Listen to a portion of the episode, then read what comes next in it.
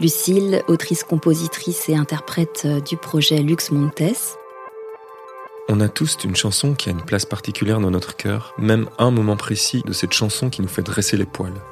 Dans ce podcast, des invités nous racontent cet instant qui les a marqués et qu'ils et elles gardent encore en mémoire aujourd'hui. Vous écoutez At This Moment, un podcast Amour Média. Épisode 7. Euh, je suis également euh, membre du collectif de management de projets féminins Une fois. Je suis aussi la fondatrice de l'association Elles en ont, qui euh, mène actuellement un projet de podcast qui a pour objectif de réunir et d'entendre les témoignages de femmes musiciennes. Et enfin, je suis coach scénique à mes heures. C'est intéressant quand tu m'as proposé de participer au podcast. Je me suis un peu euh, cassé la tête. Évidemment, il y a toujours plein de morceaux qui nous, qui nous marquent. Euh, mais je me suis dit quel morceau vraiment euh, a fait sens aussi, moi, dans, mon parcours d'artiste. Qu'est-ce qui, a fait ce petit déclic et je sais pas, j'ai eu une révélation. J'ai entendu le morceau de Pluto de Björk résonner dans ma tête. Et donc c'est euh, c'est plutôt c'est un morceau qui fait partie de son album Homogénique qui est sorti en 1997. C'est assez dingue parce que euh, je m'en souviens très bien. En, fait, j'étais adolescente à l'époque et je fais partie d'une famille qui écoute euh, majoritairement de la musique populaire, variété. Et j'ai une amie qui me dit, oh, au fait, tiens, écoute ça. Et, pour moi, c'était comme si, en fait, j'étais sur une autre, planète, quoi, Pluton, quoi. Donc ça, tombait bien. Ce, morceau, euh, j'ai trouvé littéralement hallucinant. En fait, ça bouleversait vraiment ma, vision de la musique, en fait. Euh, ça, a ouvert plein de portes, quoi. Et alors, c'est un morceau euh, particulier parce que il n'y a, pas forcément de mélodie en fait. L'instrumental est assez minimaliste, je dirais presque indus. Il y a comme un bruit de machine, une, machine qui serait restée bloquée en fait et qui reste comme ça en bug. Mais qui fait quand même une légère mélodie. Hein. Si on écoute, si on, on, décode le bruit de cette machine, il y a quelques notes quand même. Il y a, ça fait.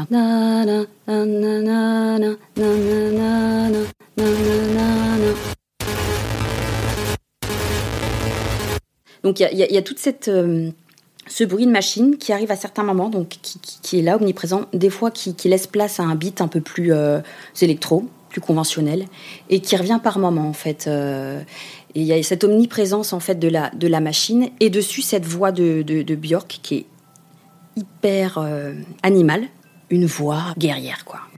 Et je pense que c'est ça qui m'a sidéré, c'est qu'il y avait une sorte de simplicité en fait dans, dans ce morceau un truc hyper euh, direct. Et elle commence par, d'ailleurs, euh, les paroles sont, sont assez... Il y, a un peu d'ironie, je trouve, dans cette chanson, parce qu'elle elle commence en disant...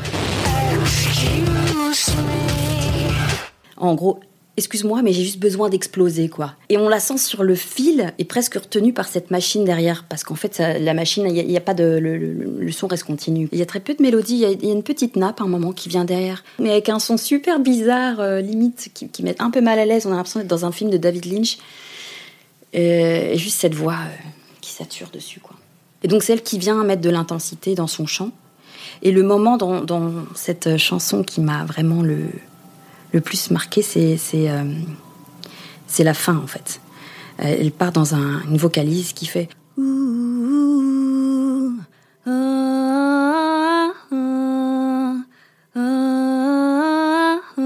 et qui se répète comme ça et après elle monte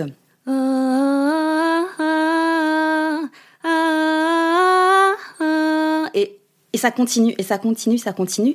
Et il y a un effet de distorsion euh, sur sa voix, une saturation en fait. C'est drôle parce que quand j'ai réécouté le morceau, je me suis rendu compte que j'avais euh, fantasmé en fait euh, une mélodie qui n'existait pas vraiment. Dans, dans, mon, dans mon esprit, en fait, cette mélodie ne s'arrêtait pas. Elle continuait à monter, monter, monter à l'infini.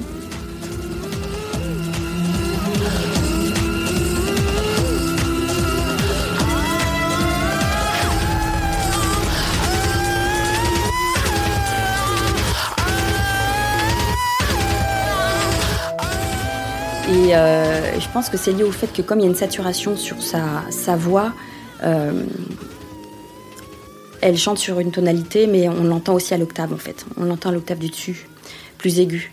Et euh, donc il y a ce switch à chaque fois en fait euh, sur une même phrase qui fait que c'est perturbant. Et, dans mon esprit, je, croyais qu'elle allait beaucoup plus haut, qu'elle allait vraiment dans des suraigus jusqu'à ne plus, pouvoir chanter. C'est comme une transe en fait, un truc qui pourrait ne jamais s'arrêter hyper libérateur en fait. Elle s'excuse de, vouloir exploser, mais en même temps elle s'impose en fait. Elle donne pas le choix. Il y a très peu de paroles, mais c'est très direct et en même temps je trouve que c'est très beau. Elle dit qu'après avoir explosé, euh, elle, elle, renaîtra euh, euh, toute neuve en fait. Demain, je serai toute neuve. Brand new tomorrow. Un peu fatiguée, mais totalement fraîche, neuve quoi. Et, c'est aussi l'idée de se dire euh, qu'il euh, y a la possibilité, euh, je pense, en tant qu'être humain, de changer, de s'autoriser au changement et de faire ta boule rasa dire ok, j'ai décidé, là je, je peux assumer aussi certaines facettes de ce que je suis. Et c'est aussi ce qu'on essaie de faire en tant qu'artiste. Je pense que c'est pas toujours évident, mais d'aller écouter vraiment une voix profonde et et de la de l'assumer, de, de, la mettre mettre euh, à jour quoi. C'est comme si euh, elle avait ouvert euh, une toute petite porte qui était un peu cachée quoi et qui me donnait l'autorisation. Je mais en fait on peut faire tout ça quoi. On peut faire tout ça. Et il y a plein de morceaux beaucoup plus subversifs que ce morceau-là en fait en soi. Voilà, c'est, c'est, ça reste de la pop. C'est vraiment l'album qui fait switch en, fait entre la Björk très pop, un peu dance même, et ensuite qui part dans des choses plus sombres, beaucoup de voix qui s'entremêlent, des instruments moins conventionnels. Et voilà, c'était euh, comme euh, si on me donnait l'autorisation, on me disait mais ça c'est possible, on peut faire ça quoi. Et du coup, euh, à ce moment-là, t'en as fait quoi de cette autorisation?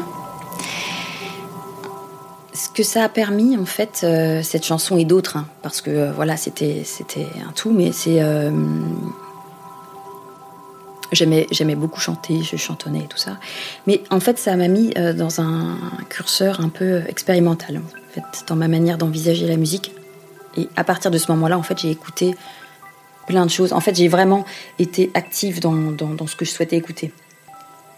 Et euh, j'ai déroulé, du coup, comme ça, plein de projets, euh, beaucoup de projets féminins, en fait. Je crois que c'est pas un hasard parce que j'avais la sensation, en fait, dans les projets que j'écoutais, qu'il y avait une, place importante donnée à une exploration en fait, d'aller au bout d'un processus artistique. Donc voilà, j'ai commencé à écouter Torre Amos, donc ses premiers albums qui étaient vraiment, qui sont magnifiques et euh, structurés, euh, presque fantasques, fantaisistes. Euh, Boys for Pele, qui, qui a été aussi notre révélation. Fiona Apple, voilà en fait des artistes qui qui déconstruisait un peu la pop aussi. Donc ça restait pop, mais euh, ce qu'on appelle le l'avant-pop maintenant, c'est qu'il y a quand même une recherche, je pense, euh, euh, une personnalité quoi. Il y a une individualité, je trouve, qui, en sort. Et c'était hyper inspirant. Je pense que ça vraiment, ça, c'est toutes ces femmes qui m'ont, qui m'ont quand même forgé. Et, et donc dans, dans, ma manière de composer, je pense que j'allais toujours un peu. c'est comme si j'arrivais pas à me contenter de quelque chose la simplicité, c'est beau et ça peut être complexe la simplicité, mais j'avais besoin toujours d'aller chercher une sorte de complexité en fait dans ma manière d'écrire. Je crois toujours d'ailleurs, même si euh, je vois les choses différemment. Et euh, après, ce qui est difficile, je trouve, quand on, est forgé, formé par euh, par une école en fait de, de, de musiciens, de musiciennes, c'est qu'on apprend beaucoup d'eux. C'est comme des, mentors, mais après il y a l'exercice en fait de s'en défaire aussi. Donc il y a une construction, une déconstruction qui est hyper intéressante. Pour moi, le piège, c'est de rester un moment justement cantonné, d'être trop dans des codes en fait qui, qui sont pas les nôtres. Donc comment se réapproprier son propre euh, propos, sa propre matière? Évidemment, on est pétri de plein d'influences, donc ça, ça fait partie du projet. Mais Aujourd'hui, moi, j'essaye de me détacher de ça. Je sais qu'à un moment, on pouvait dire, euh, j'entendais assez régulièrement, ah, ça me fait penser à Björk et tout ça. Et au début, ça me, ça me faisait plaisir parce que je me dis, ok, ben, je suis dans cet endroit-là, quoi. Je suis dans cet univers musical qui, qui me plaît. Maintenant, je, On me le dit moins, on me le dit pratiquement plus. euh, je pense juste comme des influences et comme plein d'autres influences. Et c'est rassurant parce que je me dis, ok, bah, c'est que je tisse mon fil euh, peut-être de, de ma voix, quoi. Et c'est intéressant d'ailleurs d'interroger euh, ce qu'on fait justement à la lumière des, des gens qui nous ont influencés et de dire, ok, que- quelle mesure ici je suis, je suis vraiment ce que je suis? Björk, c'est une voix aussi. C'est quelqu'un qui a, sa personnalité, c'est sa voix. Et donc la voix, c'est quelque chose que j'ai aussi interrogé beaucoup, euh, notamment quand j'en fais mon premier EP. J'ai eu besoin euh, ouais, d'aller d'aller voir ce que c'était que cette matière. Donc là, un peu la malmener, pas juste chan- chanter bien, mais plus l'envisager comme un instrument à part entière, euh, la déconstruire, la couper, la, la dépitcher. Euh, voilà, donc c'était un peu ma, réaction, euh, une sorte de réaction. Là aujourd'hui, je suis, je suis plus dans un travail plus traditionnel, je veux dire, avec ma voix. Et je crois que je m'en sers plus comme un, un messager qui va venir dire un texte. Et le texte, du coup, a son importance là aujourd'hui. Puis d'autant plus que j'écris en français, enfin, dans le prochain album qui vient 2022. Ici, je chante en français. Ça, c'était aussi une manière, je crois, de prendre de la distance. Pas volontairement, mais euh, tout le travail, c'est euh, comment euh, lier le, le fond à la forme.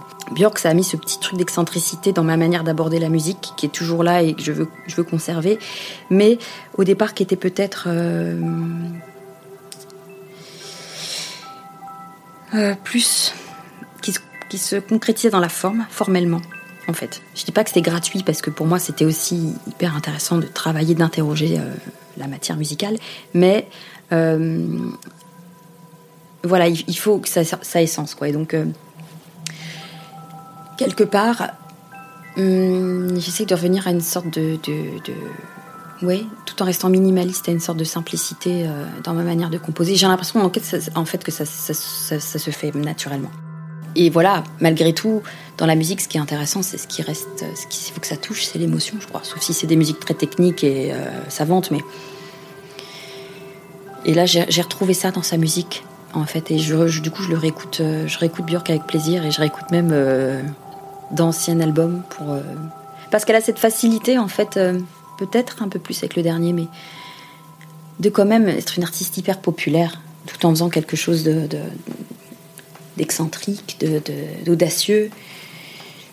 Et euh, ça, c'est vraiment sa force, quoi. Je trouve que c'est vraiment une, une grande force. Et vous, c'est quoi votre moment explosion de cerveau? On vous laisse jusqu'à la semaine prochaine pour y penser et enregistrer un vocal sur amourchips.com slash at this moment podcast. Le lien est dans la description. D'ici là, retrouvez-nous sur les Instagram. Quant aux morceaux, on les a compilés dans une playlist Spotify. Le lien est aussi dans la description. Dans le prochain épisode, on recevra Ala Deval, je suis le batteur dans le groupe The Brums. J'ai aussi un projet solo qui s'appelle Bosslen. Ce podcast est réalisé, monté et mixé par Maureen. L'habillage sonore et le générique sont signés Alain Deval et c'est PLMD qui s'est chargé de l'identité visuelle. Abonnez-vous et mettez des étoiles si ça vous a plu.